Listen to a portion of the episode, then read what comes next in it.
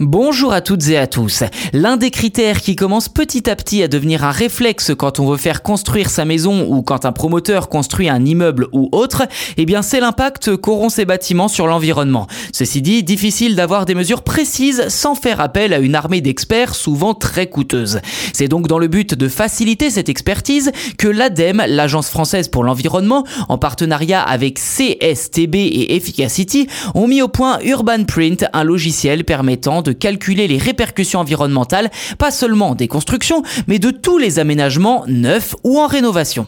Pour l'historique, Urban Print a été développé en 2017 par le Centre scientifique et technique du bâtiment CSTB, Efficacity et l'ADEME pour mettre en évidence à chaque phase du projet les enjeux clés et les leviers d'action en termes d'impact environnemental, d'économie circulaire, d'épuisement des ressources, santé, biodiversité, etc. Alors concrètement, Urban Print s'appuie sur la méthode dite quartier énergie carbone, une méthodologie capable de quantifier rapidement l'ensemble des répercussions d'un projet.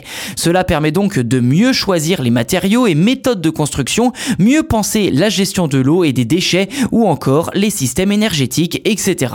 À noter que le logiciel propose également différentes échelles d'évaluation, que ce soit au niveau d'un bâtiment, d'un quartier ou des espaces extérieurs, mais aussi deux prismes d'analyse, à savoir une vue, je cite, aménageur dédiée aux performances et aux impacts associés aux ouvrages et services urbains, fin de citation, ainsi qu'une vue, je cite, usager qui intègre les autres impacts liés aux biens de consommation, au voyage, à l'alimentation, fin de citation.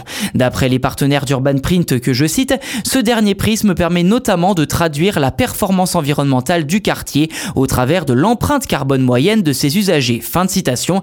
Et donc de savoir si l'aménagement a été suffisamment bien pensé pour que les comportements de ses usagers soient automatiquement plus vertueux.